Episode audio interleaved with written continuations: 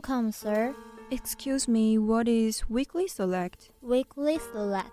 Select you love, love you choose. 质感生活，好好掌握日常的美好。体验生活，让你更了解周遭的事物。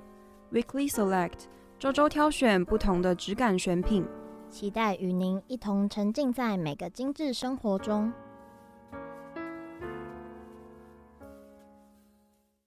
欢迎大家来到我们本周的 Weekly Select，我是主持人维尼，我是主持人 Lina，非常高兴今天大家又在同一个时间听到我们的节目啦。本周是我们的第二集，我们第二集的内容其实隐隐约约扣合上我们第一集有稍微提到的小主题哦，就是我们没有想到，然后就把它们串起来了。今天的主题呢，其实。是我们上次音乐季啊，其实有聊到说它旁边有很多相关的小市集嘛。那我们今天的主题呢，其实是跟市集有相关的，但也不是我们要聊市集本身。对，那好像我们的上一季的 Weekly Select 有聊聊过市集本身了啦，所以我们没有再开这个主题了。我们这一季呢，不是聊市集本身，但是。相信听众朋友啊，应该也都去逛过大大小小的市集嘛。那每个市集都有不同的风格。会去市集摆摊的人呢，可能会有甜点的啊，可能会有文创小物啊，可能会有插画家。其实今天的主是会聚焦在那些图文作家、插画作家上面。对，因为像我通常去市集的主要目的不是为了吃。虽然我很爱吃，对，但是我通常的目的都是去找我喜欢的插画家或者是图文作者，去找他们，找他们的文创商品。讲到文创商品，就是热腾腾的文博会，其实才刚过没有多久。在中秋连假的时候，超级多人。圆山站，温妮，你有去吗？有，我有去。我觉得我们可以放到待会的本周选品，认真跟你聊一下我的经验。看起来是非常的有心得，但是因为我本人呢回去台中过中秋连假了，所以等一下的本周选品，我们就细细的听温妮来分享一下他们文博会的经验。好，没有问题。如果说我们这一集的主题是插画家的话。怎么样的风格你会喜欢呢、啊？我们先不讲作家，我们先讲风格。怎么样的风格我会喜欢哦？嗯、其实我没有到非常的绝对专注，说我喜欢某一种风格的插画或是图画这样。但是我特别会去注意到的是比较线条简单一点，然后色彩是偏。淡一点，像是之前流行的莫兰迪色系那种感觉，嗯，对对，因为我不喜欢颜色太过强烈的，应该是也跟我本身的穿衣风格蛮像的啦。我没有到很强烈的穿衣风格，嗯，就是温柔色系的，对对对，就会让觉得哇，这个人真的好温柔。可是我可能真的没有那么 温柔。那如果让 Lina 我来分享一下我比较喜欢的图文作家呢？我比较喜欢那种，就是嗯，那种会从图里面讲出小故事的，然后会有一些什么心灵鸡汤的那种。然后就会是吸引我，或者是呢，他们把他们以前的故事，然后画成插图，然后对话，然后让去看他们作品的人，可以从那些图里面就知道，哦，他们原来是这样认识的，哦，原来是这样心动的。其实，其实你喜欢看的是人家的什么恋爱爱情故事，大家应该都蛮喜欢的吧？啊、好了，就是大家以前上课应该唯一认真听的就是老师的爱情故事。我觉得走情感风格的图文作家或是插画作家，其实还蛮吃香的。就是会莫名其妙 get 一大堆的女粉丝，你就是那个女粉丝，我就是那个女粉丝，应该混迹于各个情感账号，对不对？就是看到风格喜欢的，或是今天心情不太好，然后看到，哎、欸，他刚好讲到我状态，然后就不小心就按追踪了。还是你喜欢那种可爱的日常？其实我觉得都可以，哎，就是我对于色调啊，就像是刚刚维尼有讲，他比较喜欢线条简单，然后。色调比较温柔的，但是我自己本身是内容，如果内容还要写到我心坎里，我就会 追踪下去。对。对，那你的追踪其实很容易按下去。反正追踪是一种欣赏，欣赏对他们来说也蛮重要的呀。对，就是其实对于文创作者来说，大家的支持啊，或者愿意去市集跟他们互动啊，或是愿意支持他们的产品，其实对他们的创作是一个很大的鼓励。所以相信今天的本周选品呢，是关于图文作家或插画家的这个题材，应该有很多听众朋友也是相当有兴趣的。那么等一下就继续跟着 Lina 跟维尼听我们的本周选品，听维尼聊聊他文博会发生的故事吧。抱歉打扰了，为您送上最新鲜的本周选品。欢迎大家回到我们 Weekly Select，现在你们听到的是每周选品。那讲到每周选品呢，听我们的开场介绍，就是要来听听我们 Winnie 在文博会发生的一切吧。其实文博会它有很多的展区，嗯，对，像是铁道啊，或是空军基地啊，松烟华山。那我去的其实是。最大的那个馆就是圆山花博，对，争艳馆。哇，People Mountain People Sea，People Mountain People Sea，大概讲两次才能把那个人山人海的状况给他形容的超清楚。我自己看朋友的现实是，他排队的队伍行列是真的是围着一圈又一圈，就像是我中秋连假回来的时候，台中高铁站的人潮的那个景象，差不多，差不多。那其实也没有到很久，认真讲，因为它的人潮是一直在走动的状态，所以我从出捷运站，然后一直走着走着，停着停着，然后跟着队伍进场，大概花三十分钟吧。诶、欸，那其实蛮快的。对，我没有，我觉得体感是三十分钟，但是确切我真的已经忘记了，没有到非常的久啦。你在排队的过程中，就会看到一些很可爱的景象，例如说，我看有一只哈士奇。被它主人推着推车也要去逛文博会，我就跟我朋友说，还是你去搞一个推车，然后也把我丢进去，我好累哦。真的，那个队伍有你们第一次看到会真的就是吓到。然后还有看到一只猫咪被它主人直接背在它的肩膀上，Oh my god，超可爱的，它是一只胖胖的橘猫，感觉它兴致勃勃的，然后也没有怕人，还会跟大家就是吐着舌头这样。哦，超可爱的，这是文博会排的一些小事情，所以就是文博会可以吸引大大小小不同的个性的人来，然后甚至携家带眷，宠物都带来。我觉得是不同物种的，可都可以吸引到。嗯、其实我去了两天啦，礼拜六的时候，也就是九月三十的时候，我去的是下午五点多进场。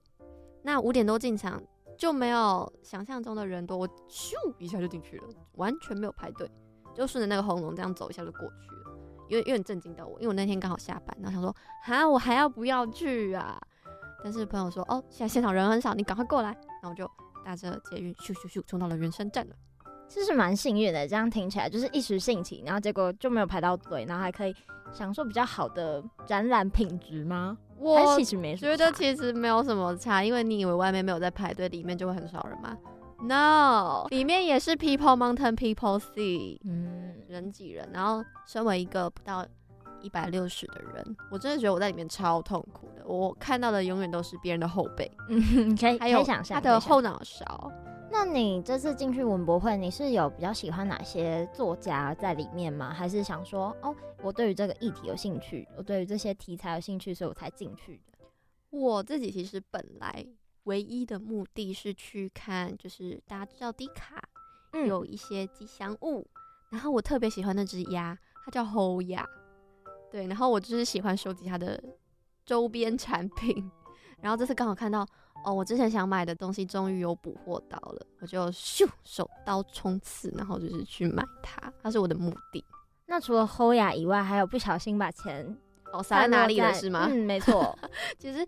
哎、欸，没有花到太多的新台币，因为其实文博会可以使用文化币。嗯，我知道。对，那我觉得文化币让我花的很开心，谢谢政府，我真的花的蛮开心的。对，然后我还喜欢的 IP 有有一只日本的作者画的鸭子，等下我好像很喜欢鸭子诶，怎么回事？对，突然他突然 在录音的时候。震惊发现自己很喜欢鸭子，我就要把它写进文案里面，就是就写进那个新闻头条的概念。没错，它是一只就是可以变成任何形状的鸭子，它可以变成冰淇淋，然后这样把自己塞进去，然后就看到它的鸭屁股在外面，听起来有点怪怪的，但是好可爱。然后伙伴就把它这样拎出来。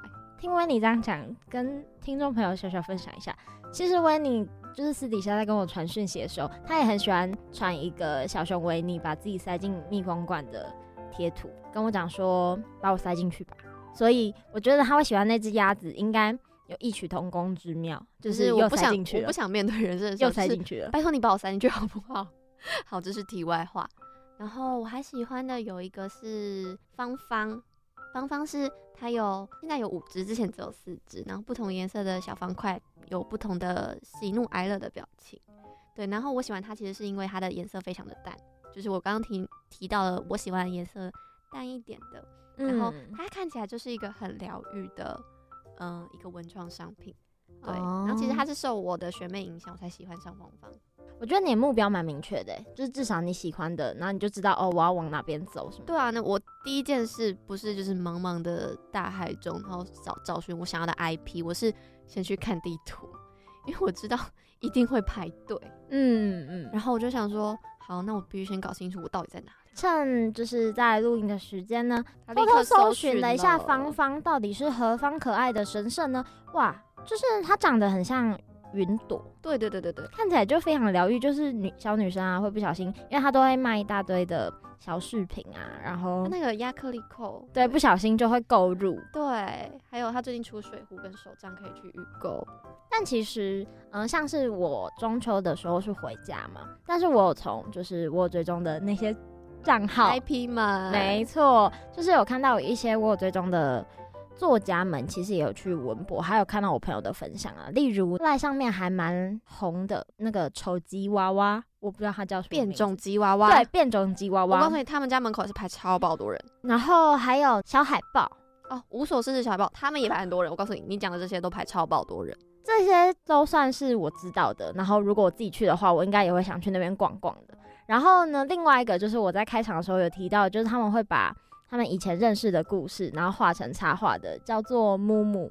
嗯嗯，我知道你在说什么。对，木木也有去。然后其实我一直很想，因为木木他嗯参加的市集或是活动，其实不仅仅只有文博会，所以其实我一直很想要去看一下，就是至少想看一下真面目。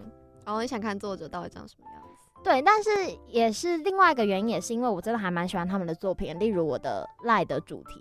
就是木木，天哪，你真是狂热粉丝欸！这也还好，就是因为我觉得蛮欣赏的，就是反正就很可爱。就是听众朋友有兴趣的话，也可以去找找一下，就是木木。没有，他已经语无伦次，他现在只知道好可爱、好可爱、好可爱这件事情。我觉得对于插画作家，你欣赏他们的东西，就是这一次一件非常重要的事情。因为其实每个角色可能都是他们呕心沥血啊，或者是说付出所有心血，才给他们建立了一个非常。完整，或是说强大的世界观去支撑他们的创作，让他们的故事可以继续。嗯，而且像是我们认识的这些，不管图文作家或插画作家，他们从事这项绘画的工作，也不是哦才刚开始啊，或是一时兴起，然后才突然，他们其实都持续了一段时间。所以我觉得，持续一段时间的任何事情，就是一定要热爱。他们真的是好像很热爱，才能去。维持他们的向前走的动力吧，我自己是这么觉得啦。嗯，其实呢，我们刚刚现在一直在讲文博会嘛，文博会里面的插画家。是的。其实呢，我们今天的来宾呢，跟 Winnie 算是有一点点的小缘分，就他们是在辅仁大学的市集。对，对我们学校的市集。没错，他们在市集上面认识的，然后 Winnie 就突然想到说，哎、欸，好像蛮适合邀请这位来宾来。到节目上跟大家分享更多关于他创作的心路历程或什么的，但其实我本身也蛮好奇，你们当时就是认识的过程是怎么样？认识的过程就是一如往常的，我又去了市集，好像不太意外吼。大家如果有听上一集的话，就会知道我出现在市集完全不意外。我觉得出现在市集不意外，出现在辅仁大学的市集更不意外，因为辅仁大学超多市集哦，超级。我们是市集大学，欢迎大家来我们学校逛市集。没错。好了，先回去，就是。我在逛市集的时候看到，天哪，怎么有这么可爱的一只绿色的兔兔？它不是那种很可怕的青苹果荧光绿，它是偏深一点的颜色，它像蓝绿色哦，算蓝绿色吗？深蓝绿色，哦，土耳其蓝，然后再偏绿一点点的颜色，太专业了哦，对不起，打扰了。然后在摊位上就遇到了作者本人，他来我们学校摆摊，就跟他聊，因为我觉得明信片太吸引我了。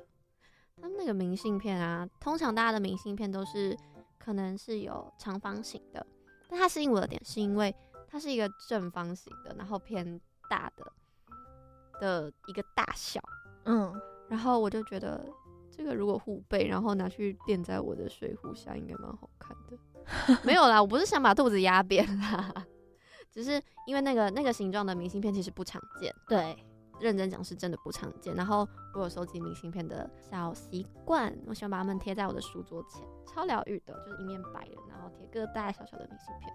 所以就是因为被明信片吸引，所以到了我们来宾的那个位置摊位上。对，然后就去跟他聊天。我说：“姐姐你好，因为姐姐很可爱，我跟你讲，姐姐真的长得很可爱。”然后我就说：“姐姐你好，这是你画的吗？”他说：“对啊。”我说：“那你都用什么创作？”他就说：“哦，我是用 iPad 画的。”我说：“哎、我也是用 iPad，我最近也在学画画。我先向那些图文画家致敬一下，他们真是用电绘超厉害。”好，我们故事继续啊。对不起，大家一直被我打岔。就跟他聊说，他这只怪盗兔兔的世界观，它可以变成不同的形状。那贴纸有出不同形状，如果大家有兴趣可以看一下。然后我们又跟那个姐姐聊到说，呃，她从事这个行业有多久了？然后就聊一些她发生的一些琐碎的事情，包括怪盗兔兔他怎么建立的他的世界观，他未来想走哪个方向，或者说文创这条路他想要去发展成一个什么样的完整的故事。然后怎么去经营他的账号啊之类的，然后反正我就是跟姐姐聊得很开心啦。那时候维尼跟我提到这个怪盗兔兔来宾的时候呢，然后我就去搜寻了一下他的 IG 账号，他的 IG 账号的风格刚好有 get 到我，就是前面跟大家分享的那种，他的图里面是有故事的，就是他其中一篇啊，他可能就会写说。嗯，我觉得没有人懂我，好孤单。然后怪盗兔兔这时候说：“我能理解你的孤单。”然后它下面就是会有一点偏心灵鸡汤，但是又有故事性的。然后它的文案啊，也是会让人觉得说：“嗯，我可以理解你在讲什么。”就是会有一种温暖的感觉。然后，所以我当下 Winnie 跟我介绍这位来宾的时候，我就觉得，哎，好像我其实虽然我在市集的时候没有。认识到，对，没有认识到这个人，但是其实透过他的账号，然后再加上维尼，其实他真的是真心非常喜欢这位来宾，所以我就会觉得说，哎，好像真的可以邀请他来到电台里面跟大家分享更多他的故事。是的，我来到我们 Weekly Select，而且他就是我一寄信，他就咻一下回我讯息，然后我其实还蛮开心的，嗯，真的算这集节目真的算是我的私心了。相信我们讲了刚刚 Winnie 在市集跟怪盗兔兔相遇、相识的故事，大家对于怪盗兔兔这位插画家应该有一点点的小好奇吧？那这些故事啊，或是他为什么会当做图文作家之类的这些经历，都会在我们等一下 Weekly 特调呢跟大家细细来介绍。所以有兴趣的听众朋友们呢，千万不要错过下一个单元哦。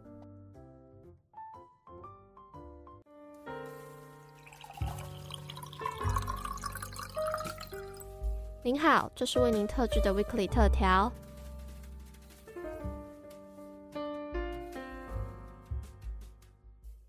欢迎大家回到 Weekly Select，然后我们现在进到的是 Weekly 特调，我是主持人 Winnie，我是主持人 Lia。那我们今天呢，就如同刚刚所提到的，今天的主题是图文创作者、插画家、文创家，非常多重身份的一个复合性的主题。那我们邀请到的呢，是我自己私心非常喜欢，而且在市集上遇到的插画家。怪盗兔兔的作者本人普尼来到现场。嗨，大家好，我是怪盗兔兔的创作者普尼。那想问一下，就是普尼为什么当时会变成图文作家？是有怎么样的故事或是契机吗？嗯，我觉得这个问题还蛮有趣的，因为好像比较少人会问说，哎、嗯欸，你为什么想要当上班族？对，所以其实。有可能是因为身为艺术家、运动员、音乐家之类的，有点像是在追寻梦想。嗯，那我自己觉得，我自己创立这个怪盗兔兔的文创品牌，只是因为画画跟创作故事是我的专长。那就跟每个职业一样，我自己觉得是要挑选自己喜欢的、适合的、擅长的，那做这一份工作的时候才可以做得长久，也会觉得比较愉快。这样对。如果说传统一点的想法的话，是说，嗯，这份工作可能相对普通的上班族会比较稳不稳定一点。嗯，那就是家人或是朋友对不你你从事这个职业会不会有一点不一样的想法？我觉得我还蛮幸运的，就是刚好文创产业现在很热门，所以大家也会比较知道我可能在干嘛，或是在市集的时候也可以主动过来，然后看到我的商品，然后我自己也会就是多展示一点，可能我最近的成绩到哪里啊，或是最近有什么活动之类的，所以他们就会比较安心跟支持我。所以听起来就是很像把兴趣然后融入生活这样吗？对对，那也很幸运，就是家里会支持。对，真的，我觉得真的是时代在变，因为以前呃，可能说你要当个作家、当个画家，可能会比较长辈难以接受，但现在好像就是慢慢在改变了。嗯、对，那像是刚刚有提到，就是你会参加很多市集的活动嘛？嗯、那参加这么多不同的活动，有没有遇到比较印象深刻的消费者？嗯，我自己的摊位是比较多小朋友。嗯，那小朋友的话，你很容易观察到不同的家庭，他们有不同的价值观，所以小朋友跟家长之间的关系就会展现出不一样的感觉。那像是有一些。家长过来到我摊位前，然后如果看到是我的画的时候，他就会说：“哎、那你要不要买？”然后会主动支持，他就觉得这是一件很好的事情。然后或者是小朋友喜欢，他就会说：“那你可以拿你自己的零用钱出来买。”但是有一些家长，他就可能就嗯，因为对于这个产业比较没有很了解，或是还不够了解，他就会觉得哦，这东西好像太贵了，或是。这个东西是什么啊？为什么要买？那我觉得这个部分也跟现在台湾对于艺术文创产业的价值没有很了解，或是很重视很有关系。因为大家可能只能在市集或是线上线下看得到商品，但商品建造的背后会有很多。我们自己对于生活的各种观察或是发想，嗯、甚至如果像是怪盗兔兔，它的连载漫画是需要建立一个完整的宇宙观，是，但你有可能只会看到一个画面，因为我们只能做出一个商品出来，那这些商品就也没有办法用时薪来衡量，然后背后的创作时间跟理念都很多人看不到，所以有些人就会比较容易只单看到一张画面。然后去定义这个商品的金额，嗯，就是可能没有想象说它是花费了多少时间去心血去把它制造出来的。对，我现在画面上其实就是怪盗兔兔的漫画。对，我前几天在更新的时候，我有我有追着跑。不过其实我蛮好奇的是，当初为什么会决定去参与各种市集的活动？其实当初是很纯粹想要增加曝光度，然后想要实验看看市场的接受度。因为我自己是觉得怪盗兔兔没有非常的主流可爱。嗯，对，那时候你跟我介绍的时候也是这样，哦、真的。真的然后，所以我自己有时候就会想说，有人会接受吗？我第一次去百事集的时候超级紧张。第一次是在哪里？第一次是在西门的红楼，嗯嗯，然后那时候就会拉我朋友去，然后就说，你什么事都不用做，你就当我的安定剂就可以了，坐在你旁边陪着你。对对对。然后后来其实开始会遇到一些客人还蛮喜欢的，然后也会在市集遇到很多创作者，所以其实我觉得摆市集就是收获比意料之中还多。嗯，那我们。简单的职业访谈就到这里啦。那我们想要多了解怪盗兔兔，还有就是普尼尼创作的过程。嗯、呃，想请你就是我介绍的话，我可能会有点疏失啦。那可不可以请普尼尼简短的说明一下怪盗兔兔他自己的角色 IP 设定？嗯、呃，这个故事的主角是一只来自别的星球的怪盗兔子，那他叫黑巨。然后他在旅途中有遇到了一只伙伴鸡，那他那只鸡叫七七。啊、呃，跟着。还有一只是在不同时空，然后持续在追捕他的侦探猫咪警，它叫做局长。那怪盗兔兔在这个跟地球是平行宇宙的星球里，透过各式各样的变身方法，完成总部交代他的窃取任务。我看到他变成橡皮擦，对，那个超可爱，那是一个徽章。因为我遇见普尼本人的时候。看到哦，台面上这超爆可爱的，怎么办？那个很受欢迎，那个很受欢迎。对，看来是一个非常成功的取向之极呢。当初为什么会想要设定这样的 IP 啊？嗯，因为其实它是在我设定各式各样的 IP 跟发想的时候，这个煮熟的故事其实是来自我跟我男朋友在就是无聊聊天的时候，然后我们两个聊一聊，突然哎、欸、很有灵感，然后就一起建构出来的一个宇宙观。那我们有时候也会。就是慢慢透过不同的聊天对话，然后去堆叠出来，就是各式各样的不同主题，或是对于生活中一些感想，然后把它创作成一篇作品。我最开始在看就是怪盗兔兔账号最下面的贴文，其实发现是可能是一小幅漫画，嗯、然后是普尼尼在下面会写说你的一些感悟，嗯。对，就是所以比较像是心情有感而发创作的嘛，呃，都会有不同的灵感来源。那有时候的话，会是我自己突然想到的，或是自言自语的，然后或者是跟别人深度聊天的时候想到的。那有没有就是灵感比较枯竭的时候？哦，当然会有，很长，但是。我自己觉得这是一件很常见的事情，然后我也觉得是很正常的，因为你不可能随时随地都超级有灵感。我觉得那种人真的是太厉害了，所以我自己会觉得，如果灵感枯竭的时候，就保持平常心。嗯，就是灵感可能就是生活某一个部分就突然冒出来了。对啊，像是刚刚讲到灵感枯竭要保持平常心，那怎么去克服？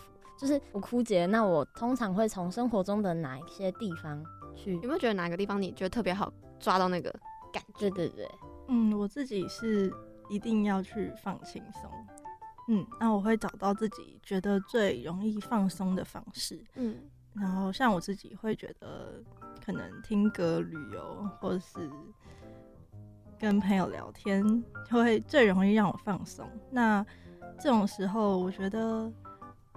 有时候放松的时候，灵感就会马上出来了，好像可以理解。就是压力越大的时候，好像脑袋就会突然卡顿。对啊，对啊，就会直接空掉。像我们不知道脚本该怎么写的时候，哎，完了下一集要邀谁的时候，也是会这样。没错，然后结果就是没有特别被束缚的时候，反而可以聊得很自在那种。对对。像刚刚普宁刚刚说的音乐，音乐是上一集哦，欢迎大家收听上一集。We Can Select，对，那旅游旅游下面还有，没错，刚好刚好 是你喜欢的，超厉害。刚刚讲到了灵感的部分嘛，另外一方面呢，像是身为图文作家或是插画家，会不会担心说发生了，如果我今天要画的主题啊，又或是我今天想要画的嗯内容，然后被画走、被写走、被抢先了，然后这时候会不会觉得很焦虑？嗯，我自己有一位身边有一位拉面爱好者，那他很爱吃各式各样的拉面。那我之前就很好奇，说，哎、欸，那你最喜欢的拉面是哪一间？嗯，他就跟我讲说，拉面每一间拉面店都有不同的派系。你在点头，我懂。欸、等下这边变拉面爱好聚集会了，然后所以每一每一间对他来说都是不同的体验。那我觉得这个感觉很像是这这个问题的 另一种解释，另外一种解释方式。对，我是觉得，因为如果你把注意力一直放在我会不会这主题被做烂了，那其实你会很容易焦虑。但如果你把注意力放回如何创造更靠近自己的风格，或是更新颖的表示方式，那我觉得其实观众不会在乎。这个主题有没有被做烂？因为大家都会知道，每个人每个表达方式都是独一无二的，所以他们不会真的去做比较。然后我觉得，其实最重要的是你的粉丝喜欢。嗯嗯，就是有可能用你角度诠释出来的故事跟别人是真的很不一样。嗯，然后你的粉丝就会黏着你，例如我本 人也 非常喜欢。我今天看福你身上穿的是。那个白毛双胞 胎，对，他们是 他们是警长的好伙伴、好助手，真的是铁粉，我真的有在认真看。好，我们拉回我们的访谈内容，我错了，突然太开心了。其实刚刚普尼分享的每个创作者绘画出来的故事，因为我自己喜欢的图文作家或插画作家，我就是在单元一的时候有分享过，我比较喜欢那种依照心情啊，可能一些从漫画里讲出故事的那种小剧情。嗯，对，就像是嗯，您之前比较之前会发的，就是有故事性的，就是什么，我今天觉得好孤单哦，然后可能下一句之类这种。戳他。对对对，我喜欢这种比较有，当我今天可能心情不好的时候，看到会被疗愈的这种。所以我非常可以体会普尼刚刚你分享的，就是就算相同的内容，但是每个人做出来的感觉还是会不太一样。嗯，而且就算一样的话，因为看到的人还是会被这些内容感动，所以主题一不一样，好像就不是那么重要。嗯嗯。那我们聊到刚刚的是文创产业的，其实有一个，我觉得我是跟其他创作者聊到的是，会不会担心自己的创作会没有人去欣赏？那普尼你怎么看待这件事情？我觉得如果他不欣赏，或是他有批评，嗯，那我就会过滤掉，不是无视掉。哦、但是如果他是给你一些比较实质性的建议的话，那我自己会跟我自己的状态去做比对，就是可能我会问自己说：“哎、那真的有这样吗？或是他说的是真的吗？”那如果我比对之后觉得其实不完全正确，那我会比较倾向我自己内心的状态。那我觉得当创作者已经够难了，因为我们真的很需要正向的赞美跟评论啊！希望大家去跟他们对话，面对面的时候多支持一下。你不是要你说掏很多钱就来买，是可以给予正向的回馈。因为其实我们身为主持人，我们也会很焦虑，说，嗯嗯，这一季的议题，每个选品我们在选的时候，可能是我们自己喜欢，但是别人不太喜欢，不一定受众大家都会喜欢这样。嗯、像呃，偷偷预告一下，例如说环岛旅行，嗯，就是去环岛这件事情，可能也不是每个人都会觉得它是一生一定要做的事情，嗯，然后我们就会提出来的时候，我们会先开始质疑自己，反而不是质疑那个议题，我们会质疑自己说，为什么我要提出来这个。然后就会觉得非常的焦虑啊，会不会很多人不喜欢这个主题？我可以同理这件事情。我们就开始在互相同理了，这边被取暖大会，从拉面童话会开始。创作的时候真的也会很担心，说这个主题会不会别人没有我这种的感受？嗯、那我如果触动到的就会比较少。对，然后或是没有大家对这件事情无感。嗯。那所以后来是怎么去，嗯，摆脱这样的想法？嗯，我觉得其实有时候是粉丝没有跟你说，哎，因为自我自己很喜欢，就是《怪盗兔兔》里面有一篇的内容桥段，那他那一段是在讲时空列车，然后那时候自己就觉得，哇，我真的是太天才了，我写出这一段真的是很棒的想象，哎。然后结果就下面没有人留言，然后我就很气馁，我就跟我朋友说：“怎样是没有人懂吗？” 因为可能大家忘了留言，忘了有留言这个功能。我不知道，反正我就觉得只是想说他怎么会这样。但是因为我们这一次开放，就是不用标记别人，我就纯给粉丝的抽奖。对。那有一个粉丝就主动跟我说：“哎，他真的就是本来觉得还可以，还好，之后蛮可爱的而已。嗯、但是他是被这个主题触动到。”然后我就觉得，哦，就是没跟我讲而已，就是爱要勇敢说出来的概念。我是很喜欢，就是你中间有提到说每一节车厢都是真实而且永远不会消失的存在。嗯，哦天哪，看到超想哭的。哦，真的吗？我觉得我超级喜欢那一段，超级触动我的。对，就是他在穿梭在时空里面的时候，嗯，对，然后每一个窗外的风景都不太一样，嗯，超触动。好，这是我自己私人的 私人的情感。哦，对不起，这样。那刚刚就是，嗯，普尼有分享了一些他觉得创作出来非常有成就感的漫画内容嘛。嗯，那如果聊聊说关于你自己觉得最有趣的漫画内容，又会是什么呢？嗯，我自己觉得还是刚才就是我们刚才提到的时空列车那一段，嗯，因为这一段其实我自己也蛮有感触的，因为它是。灵感是取自那时候我的某一位亲人突然过世了，然后那时候我就很不会处理这个情绪，因为那是第一次面对。然后这个概念其实是在我一个灵感出现的时候，我是被这个灵感接住的感觉。然后那段时间，我觉得很难去坦然接受。很多人会对你说：“嗯，人生没有不散的宴席啦。”然后是这就是他死了就是不见啦，他就是不存在了。然后我就觉得不是这样，可是大家都这样对我说，所以我就觉得很想反驳，可是有一种被那种感觉。对，然后但无力反驳的感觉。那。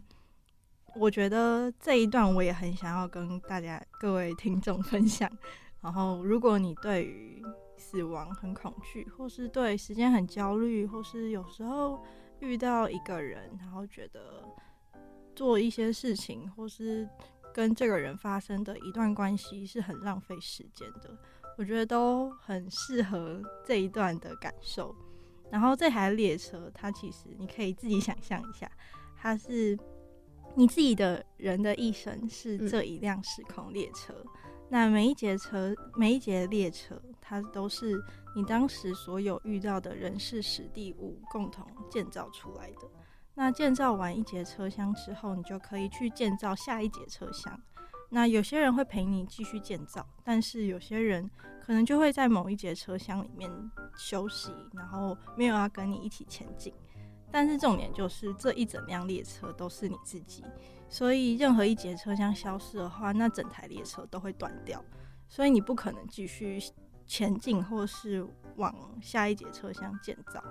所以这就像是你刚才为你说的，就是每节车厢都是真实且永远不会消失的存在，就是这个概念。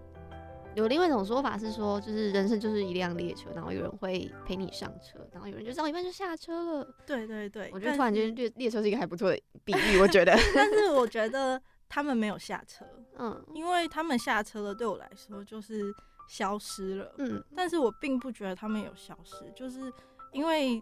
这一辆列车就是在我的生命里面拼凑出来的，所以即便我觉得这个人或这件事情很浪费时间，但是没有这些浪费时间，可能觉得浪费时间的事情，嗯、但就不可能有现在状态的我。嗯，我自己听就是普尼刚刚这样分享很有感触，而且超级有画面，就是刚边听叙述，然后边想象一下那些画面，嗯，就觉得说就很像是告诉。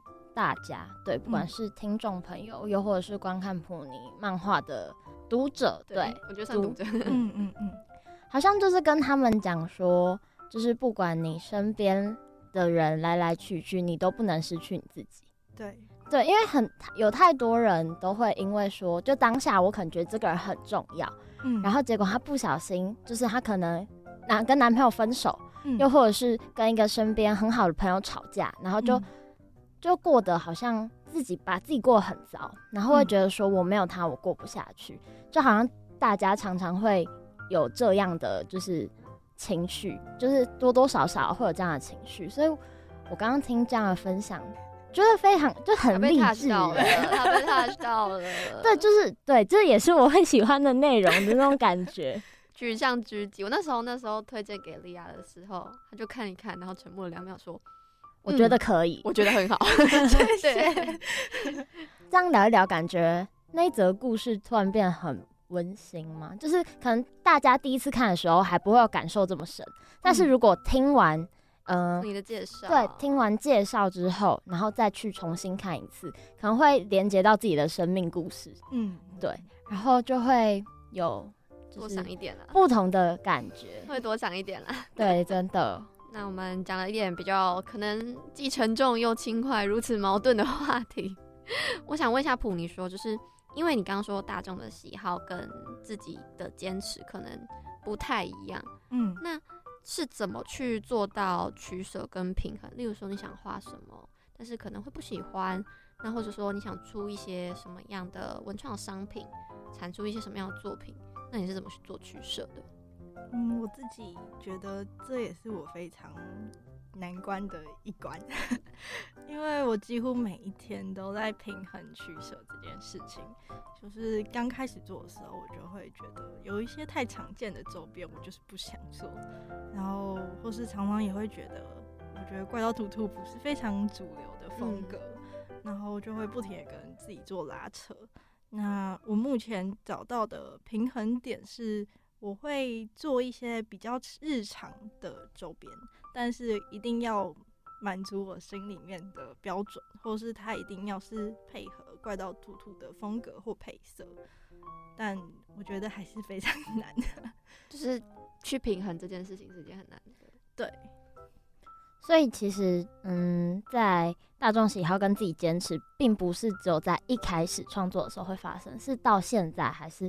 常常会有这样的想法，但是啊，是啊，因为它是必须要被丢到市场去决定的，嗯，所以你有时候就没有办法只做自己喜欢的事情，嗯，假如说我们今天可以无限做自己喜欢的集数，又或者是可以无限聊自己想要聊的内容，因为其实，在电台做节目会比较知识规定，毕竟是传统的广播电台，嗯，对。那如果想做一点比较跳的，或者是。就是我们连时间规范都是三十跟六十分钟在做抉择，哦，对，嗯，比较受限制一点啦，嗯，说不定我们两个以后就大火了，你就做 podcast 啊，对啊，podcast 其实比较比较弹性，很随意，对对，相对比较弹性。我觉得我们现在比较像是在学技术啦，就是先学起来，然后之后要用可以用的那种感觉。我觉得很受用，我觉得创业其实，而且现在数位越来越搬上台面。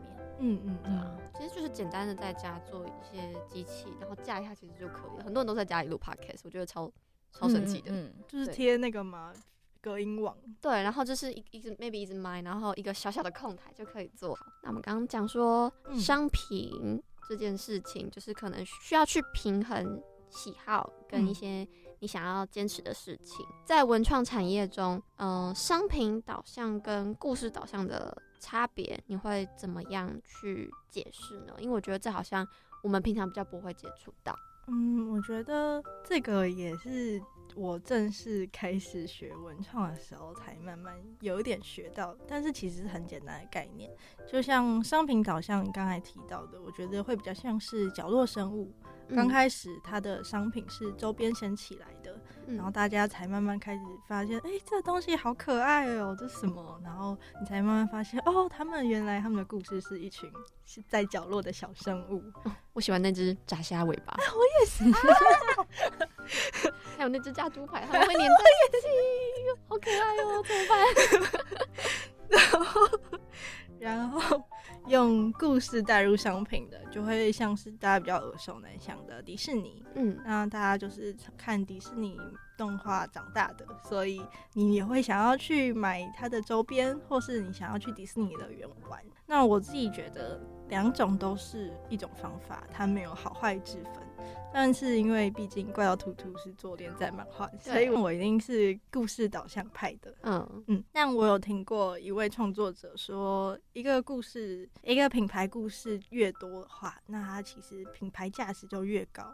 所以我自己想要走故事行销，是因为它其实也比较容易打动人心，或是比较吸引人啊。除非你有比较足够的资金，可以投入大量的商品或是广告行销宣传，不然我自己觉得，其实故事导向蛮省钱的。哦、就是你自己必须先去建构一个类似于世界观啊，或是他的想法。是，然后才能去做出你可能你接下来想要做的流程或者是方向这样。刚刚怪盗兔兔其实有分享到这个是一个连载漫画嘛，嗯、那我们也知道说它其实是有在 Webtoon 上面是登入在投稿星星专区那边。那当初为什么会想要去投稿在那边呢？我自己其实是因为我自己给自己比较大一点的压力，然后我也想要专心一点投入，所以我自己算是。有时候是只有接案或是半打工的状态在做这件事情，嗯、那你会对于资金啊或是现实状况会比较有压力、嗯，就是现实层面的问题。对，所以我那时候就会想尽各种方法，让怪盗兔兔可以快速一点、完整的去表现给所有人看，因为我自己很想要出绘本，那。绘本其实成本比较高，然后你也可能需要请厂商去印制故事书。嗯，所以我后来其实才找到一个比较自己跟现实层面 中间的取舍值，嗯、所以我就想说，哦，那我我就可以出个漫画这样。哦，所以才最后才会决定去说要去投 Webtoon 的漫画，是因为在怪盗兔兔自己的本专上面是看不到完整版的，所以大家有兴趣可以去 Web 看看怪盗兔兔本人详细的故事。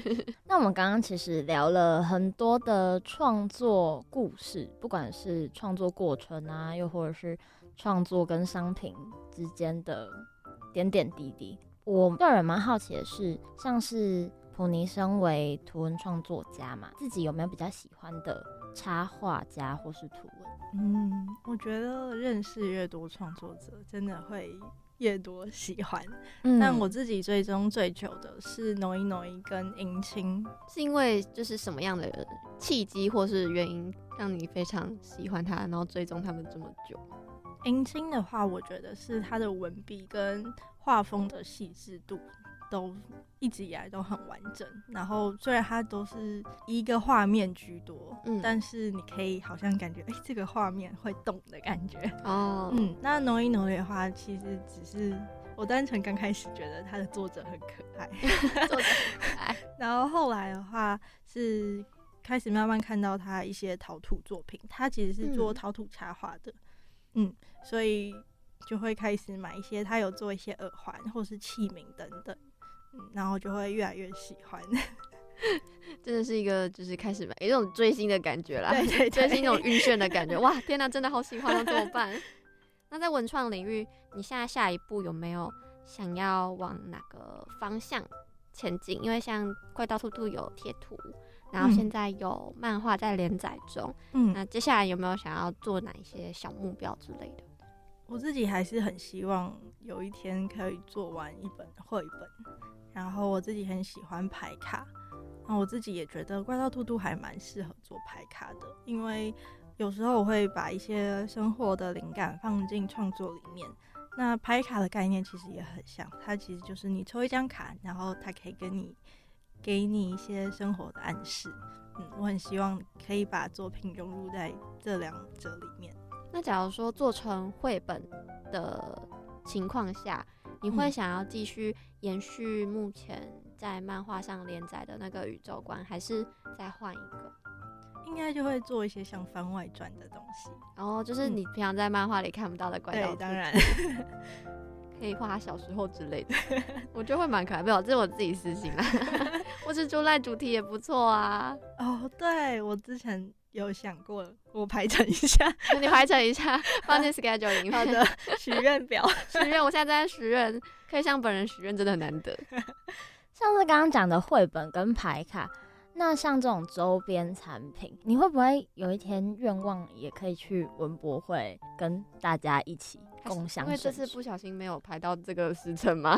嗯，对。因为我自己会比较倾向于做故事导向，嗯，所以我自己会觉得啊，我的故事还没有这么多人看的时候，嗯、我就不会想要推出太多的周边，嗯，因为我们会其实比较像是一个周边商品，嗯、就是大笼统的一个地方，是可以买到各种。量真的要准备很多，因为人潮真的非常的多。的我们在上一个小单元的时候就有聊到，我本人去文博会塞在里面，然后看着大家的后背，因为我真的太矮了。我也去过，那你也去，就会真的觉得好可怕，所以我今年就没有去。哦，我今年去了两天，好厉害哦！我真的觉得我脚快酸死了。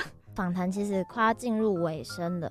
想问一下普尼，可不可以给一些刚起步或是未来，其实他梦想想要也要从事图文创作者或是插画家一些鼓励的话，或是一些建议？嗯，我觉得创业跟创作都是一条很需要自我了解的路。那把自己的内心挖开，然后再创作，或是了解自己的所长，然后去选择想要创业的路途或领域。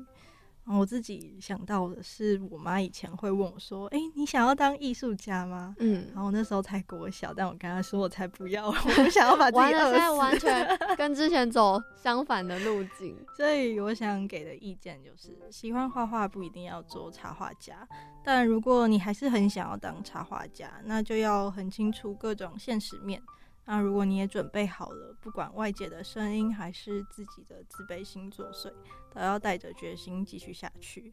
然后，如果还是很担心之后会没有起色，或者花了很长的时间还是没什么成果，嗯、对，那我觉得真的大不了去做别的工作，因为你给你人生有不同选择权的。然后，如果你当时真的很努力经营，那你就要为你曾经很努力感觉骄傲。嗯，嗯，这边我想要小小岔题一下，就是刚普尼有讲到妈妈小时候问你的时候，你是不想要当艺术家。小时候的普尼的梦想是什么？嗯，就是当一个耍废的人吧。有没有想要成为什么职业？像是我小时候就会跟我妈妈讲说，我想要当老师。这是一个很伟大的梦想，在经历了老师面对老师这件事情以后，现在就没有想当老师，直接 翻转。我觉得我以前是非常迷惘的，嗯、然后我其实一路连在大学，虽然我大学是读设计系的，嗯、但是有一种像是乱选一个科系，只要是设计系就可以的感觉。嗯、那其实真正让我感觉不迷惘的是我。开始了解我自己真的喜欢什么，或是什么东西是我擅长的，所以那之后我才开始觉得，哎、欸，也许我真的有办法做文创插画家。嗯嗯，我其实以前就还蛮想要当文创插画家，但那时候只是高中或是大学，那那时候。没有真的实际去做的，其实只是因为不够有自信。嗯、那之后开始慢慢累积一些自信，然后慢慢开始越来越多人肯定你，或是你肯定自己。然后后来累积到这一份自信的时候，才突然觉得，哎、欸，好像可以哦、喔，那就来做吧，就做了，突然间就有了，对。对我刚刚听普尼分享啊，我们现在很像是在朝着梦想一步一步的往前进的感觉嘛。嗯，那如果是这样的话，有没有在梦想对你来说，就是在梦想这条路上对你来说，你觉得很重要，或是他，或是他在很关键的时刻有帮助你的人，就是你最想感谢的人？我觉得我男友帮我很多，然后他会帮我去发想我卡住的地方。然后我也有非常多的朋友，他们会呈现一种忠实铁粉的概念去跟我，像我本人吗？对，我觉得其实刚创立这个品牌的时候，我并不觉得真的有办法走到多久，或是其实真的没有那么多自信。那就像前面说的，其实走到市集之后，开始看到很多客人。才会知道，哎、欸，我的东西其实是被肯定的，所以我觉得，嗯，真的帮助我的人真的是数不出来，因为你每次遇到的卡关都是不同的难度，所以你真的，我觉得是幸运的，是因为刚好都会被一个人去接住，或是。刚好被一个人去鼓励，甚至其实真的是客人走过来，然后就说你的东西好特别，好喜欢的，我就会觉得啊，好，我今天可以了，没赚钱也没关系，突然间幸福感爆棚。对，好像就是完全可以理解，因为像是如果我们 Weekly Select 新的一季。然后播出之后，也有听众朋友来跟我们讲说：“哎、欸，其实我蛮喜欢你们聊的内容，或是哎、欸，我觉得你听起来蛮顺的。”这些我们都会默默的觉得很开心，就很开心。这是一种默默的 成就感，好像也不求什么，但是有人欣赏，就是一种很幸福的感觉。对啊，而且是欣赏自己的创作，我觉得很难得。没错。那我们最后的最后，请问一下普尼有没有未来希望达成的目标？除了刚刚说除了绘本以外，嗯，目前是我在养这个品牌，那、嗯、我希望以后目标是这个品牌养我 啊，所以我希望就是自己可以越来越好，然后可以让更多的厂商看见。嗯嗯，希望大家可以看看怪掉兔兔，它这真是一只很可爱的兔子啦，私信推荐给大家。那我们今天谢谢普尼来到 Weekly Select，为我们分享很多他生活还有他创作的点点滴滴。谢谢。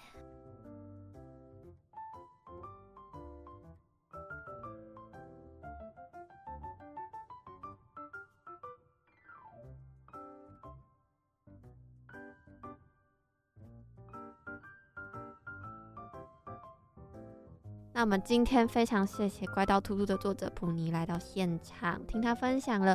怪盗兔兔啊，还有他创作的一些历程的新鲜的有趣的事情，不止新鲜有趣的事情，还有他在就是遇到困难的时候啊，又或者是可能大众喜好跟自己的创作风格这些，他也有在节目上跟大家分享了很多事情。我自己听了，因为像我前面有提到说，我一开始其实也不认识这位作家嘛，那其实听完他这样分享。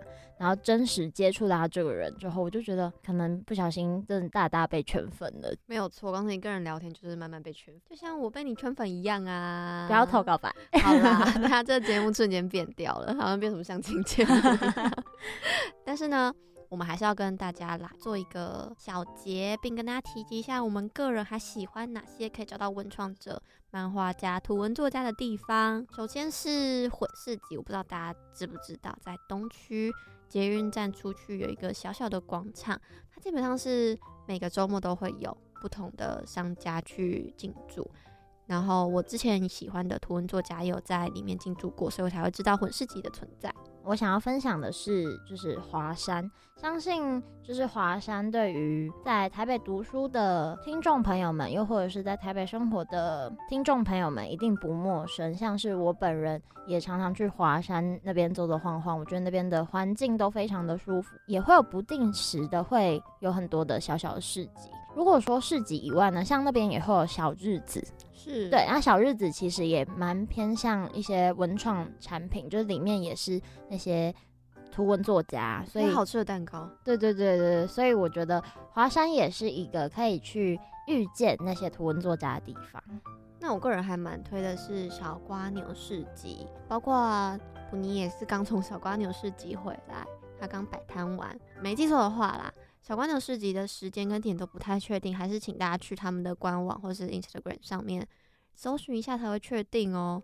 没错，那我们就是有想到的是松烟，就松烟其实跟华山都差不多，就是会有大大小小的展览。既然有展览的地方，通常都会。就是附带着一些各式各样的小市集，所以松烟呢也是会出现图文作家的地方。最后一个，其实大家应该都会更加熟悉是诚品。诚品书局其实大部分在某些楼层都会特地开设一个文创的专区，像是我很喜欢逛的是诚品南西店，还有一整层或者说半层的空间都是给一些特殊的厂商进驻。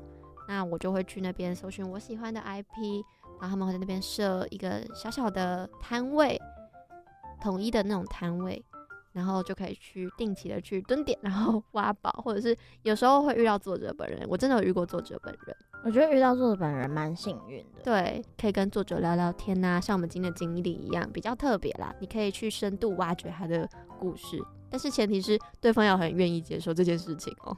那我们今天的选品内容到这边也差不多告一段落啦。是的，希望听众朋友们也有喜欢我们今天的选品主题哦。那我们 Weekly Select 就下次见喽，拜拜。拜拜。